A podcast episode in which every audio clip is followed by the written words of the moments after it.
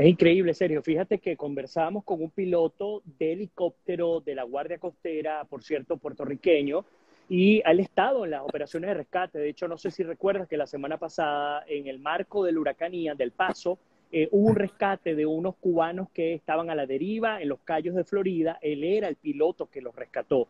Eh, al menos a tres cubanos logró rescatar al sur de, la Florida. Pero eh, algo que aprendí de la entrevista de ayer, que es muy dramático, es lo siguiente. Van a continuar apareciendo personas que han perdido la vida porque el agua eh, subió tanto, 18 pies de altura, que tapó prácticamente el primer piso de la mayoría de las edificaciones en la zona cero, en las áreas afectadas, y hay muchas personas que em, están aún dentro de sus casas con el, literalmente el agua hasta el cuello y que no han podido salir.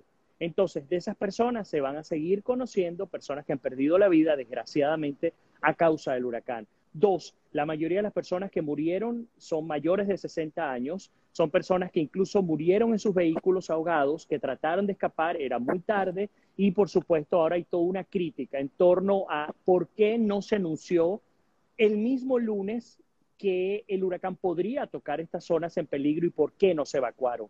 Sin embargo, no solamente de Santis y las autoridades del sur de la Florida, sino también algunos líderes eh, sociales y políticos de la zona dicen, bueno, esta gente tiene toda la vida viviendo acá, ellos saben que cuando viene un huracán y cuando hay riesgo, la mayoría debe, eh, digamos, debe evacuar, debe salir de la, de la ciudad.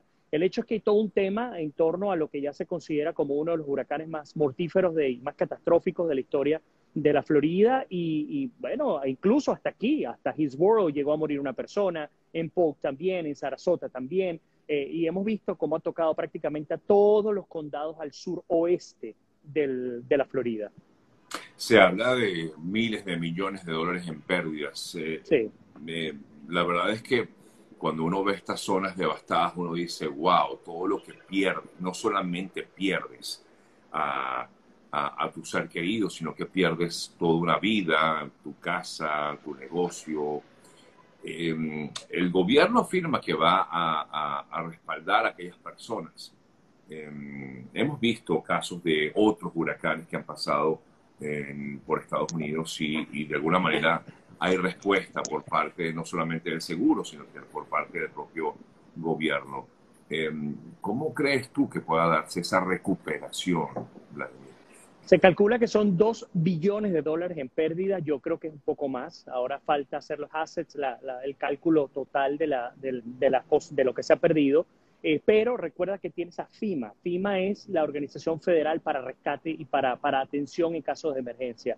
FIMA pasa todo el año recogiendo dinero, y digo recogiendo, básicamente recibiendo lo del PROP de los tributos eh, federales eh, y también de algunos estados eh, pero principalmente federales, recogen estos recursos y los tienen en, su, en sus arcas, en sus ahorros. Esos recursos son suficientes para atender a la población. Es decir, la población puede recibir ayuda de distintas maneras. Por ejemplo, si tú tienes una casa y esa propiedad no tiene seguro, FIMA te puede ayudar. Si se te destruyó la casa, parcial, totalmente, te puede ayudar.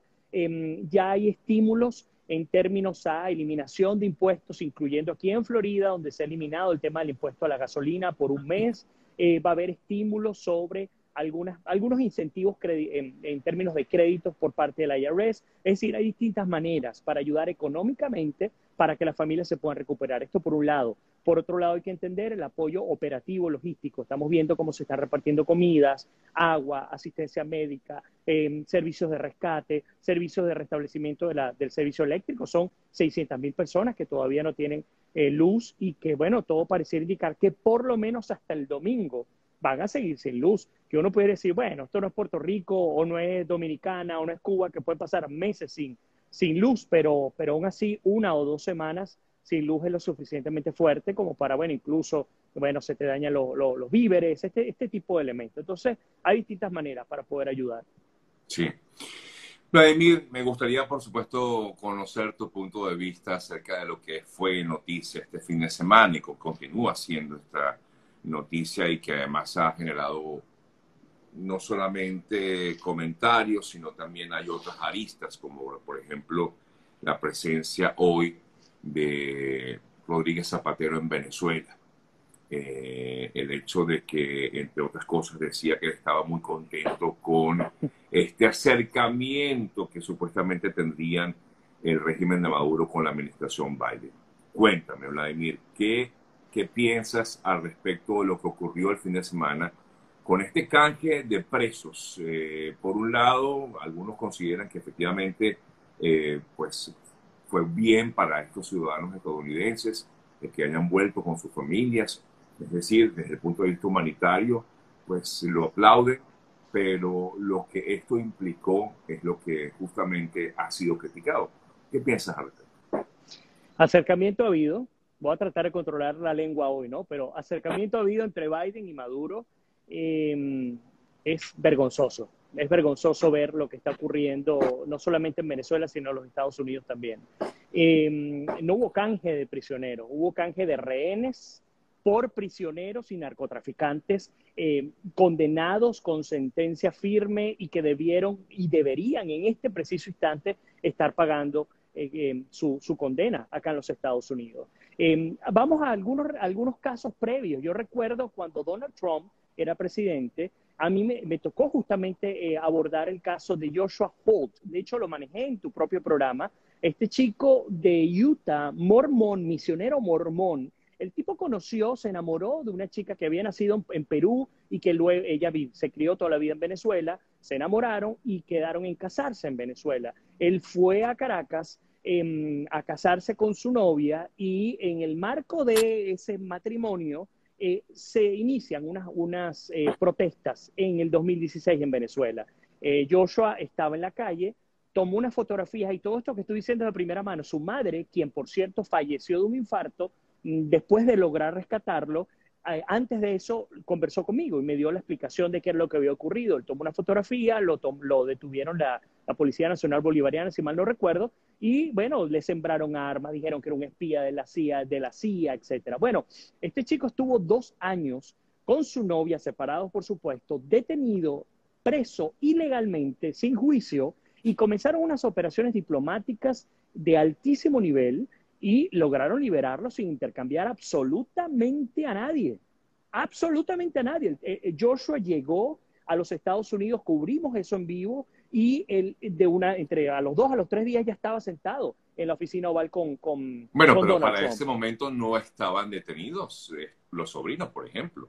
No estaban detenidos los sobrinos, correcto. Y yo entiendo a aquellos que dicen, bueno, pero es que Estados Unidos siempre ha acostumbrado a hacer intercambios, ¿sí? Lo acabamos de ver con el caso del, del, traficante de armas ruso. O sea, no es que, no es que wow, porque es narcotraficante. El caso de Rusia, con lo que está ocurriendo con Rusia, Estados Unidos y Moscú están a punto de hacer un intercambio con el mayor el traficante de armas eh, ilegales ruso para poder traer a casa a la, a la basquetbolista, que llevó marihuana y que llevó entre otras algo así llevó al, llevó en teoría no era marihuana sino que era como un líquido de una marihuana medicinal etc correcto. Entonces esto esto no es la primera vez. Yo entiendo perfectamente que no sea la primera vez. Entiendo que las liberaciones la de estos narcosobrinos no son las de más alto nivel que han ocurrido. Vuelvo al punto. Estamos hablando de un traficante de armas el mayor de la historia eh, rusa y está acá en Estados Unidos pero a mi modo de ver no hay justificación. El mensaje para Rusia, para Corea del Norte, para China, para Venezuela, para Cuba es simple. Detén, eh, que se me cayó el, el, power, espero que me escuches bien, eh, detén a la mayor cantidad de estadounidenses posible, tenlos allí eh, en cautiverio e intercámbialos cada vez que tú necesites hacerlo. Esto lo hizo Cuba años atrás, esto no es nuevo, pero triste, desgraciadamente, vemos cómo la política del presidente Biden en este momento, a nuestro modo de ver, o a mi modo de ver, es cerrada. Yo creo que fue una mala jugada liberar a, digamos, enviar a estos eh, narcosobrinos a, Venezuela. Em, y yo entiendo el tema humanitario, pero también hay que revisar un poquito el perfil de quienes han sido liberados desde Venezuela. No quiero profundizar allá todavía, pero hay que revisar también un poco el perfil de quienes, de quienes hoy en día están gozando de libertad acá en Estados Unidos. ¿Y crees que si hubiese sido Trump el presidente, esto no hubiera ocurrido, Vladimir? No hubiese ocurrido, definitivamente no hubiese ocurrido. Eh, eh, otra vez, y lo dije en mi, en mi Instagram cuando, eh, cuando publiqué la noticia, decía, es una gran victoria para el régimen de Maduro.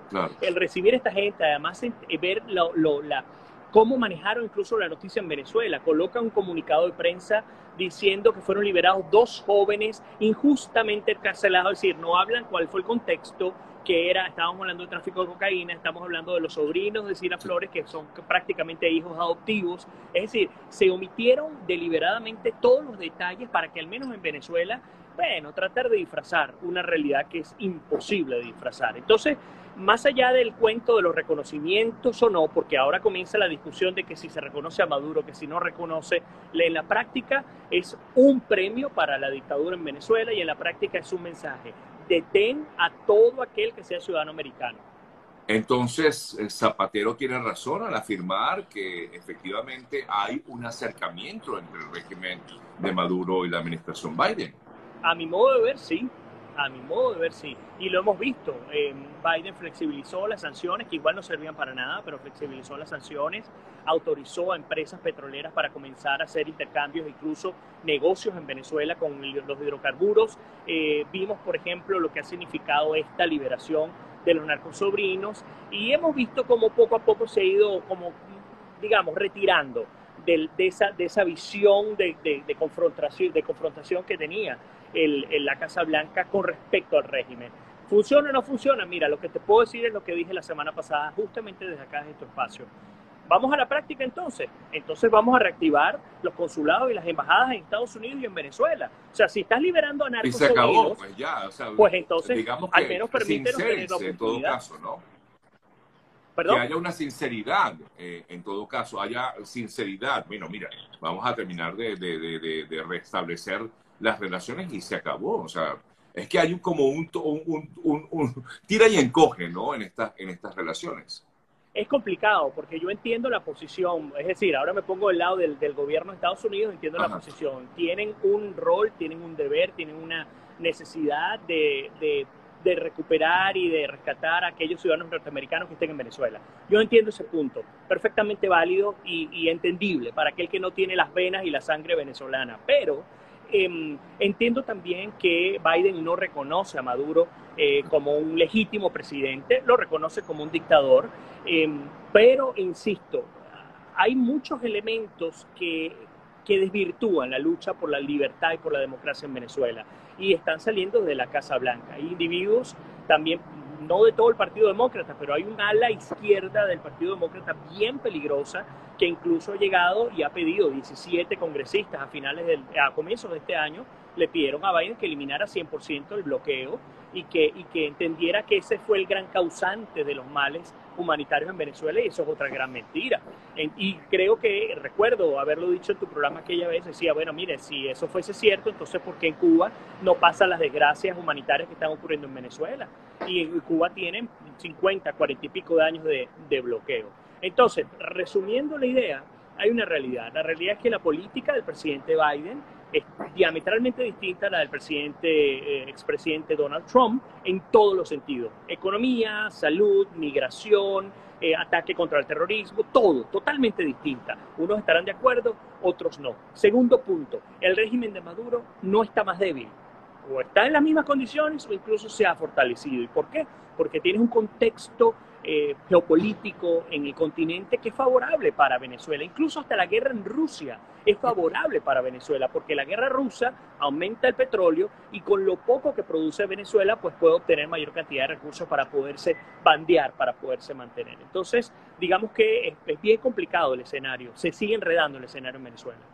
Una de las cosas que tanto se dijo es la posibilidad de que haya también una negociación con la liberación de Alex Saab. Luego vino una respuesta por parte del gobierno de Biden y afirmaba que no iba a ocurrir eso porque Saab precisamente estaba en juicio. En cambio, estos eh, jóvenes, los eh, Flores, eh, ya estaban condenados. O sea, hay una, hay una diferencia en ese sentido. O sea que si Saab ya estuviera condenado, ya estuviera libre también acabas de dar en el clavo. No dijeron que no. Dijeron que él estaba en juicio. El mensaje está muy claro. Es decir, la opción está allí, pero hay que esperar a que las autoridades de Estados Unidos determinen su, culpabilidad o no y eh, establezcan la sentencia. Claro. Así de sencillo. Entonces, eh, digamos, cuidado, porque pudiera venir otro elemento por allí. Ah, que esto va a ser determinante para, para oxigenar al régimen. No, no lo va a ser. O sea, son otros delincuentes más que están siendo liberados. El hecho de que los narcosobrinos hayan caído en prisión y Alex Saab haya sido extraditado de Cabo Verde, no quiere decir que se haya detenido el narcotráfico, que se haya detenido el lavado de dinero, que se haya detenido el financiamiento del terrorismo. Eso continúa, porque son simplemente peones, fichas intercambiables del régimen. Claro, el caso de los, narcosobrinos es un poco más delicado. El caso de, de Saab es estratégicamente delicado, porque además tenía unos enlaces importantes con Rusia, con Irán, eh, con, algunos países que muy difícilmente uno logra entenderlos culturalmente. Entonces, en estos tres, con estos tres personajes hay un particular o un, interés especial, pero de resto vemos otros tantos casos que sencillamente el régimen opta por no luchar por ellos. Pero sí, Alex Saab sigue siendo una ficha intercambiable y mi recomendación para los ciudadanos estadounidenses, incluyendo aquellos que son de origen venezolano, no pisen Venezuela porque el mensaje es muy claro para el régimen. Yo secuestro tanto estadounidenses como yo quiera y yo los detengo allí. Y ojo, eh, muchos de los que salieron de circo, si no la mayoría de ellos, son, nacieron en Venezuela y se hicieron ciudadanos americanos. Por eso es que digo, aquellos ciudadanos americanos que nacieron en Venezuela, cuidado, porque lo que yo veo es muy delicado. Bueno, eh, lo que le pasó a uno de los jóvenes que liberaron, él vivía en, Colombia y pasó a Venezuela por la frontera porque tenía una novia en Venezuela o algo así. Así y, es. Y lo detienen, y ni siquiera lo detienen, sino que lo secuestran y él no sabía quién era hasta que después se entera de que eran funcionarios eh, militares venezolanos. Y, lo peor es que eso fue, y perdóname que te ataje, conozco ese caso, mi esposa habló conmigo del caso, él es del área de, de Orlando y eh, hubo, lo que hubo allí fue una extorsión por parte de la novia. La novia, el primo, el hermano, los familiares de la novia forman parte de la Guardia Nacional en Venezuela.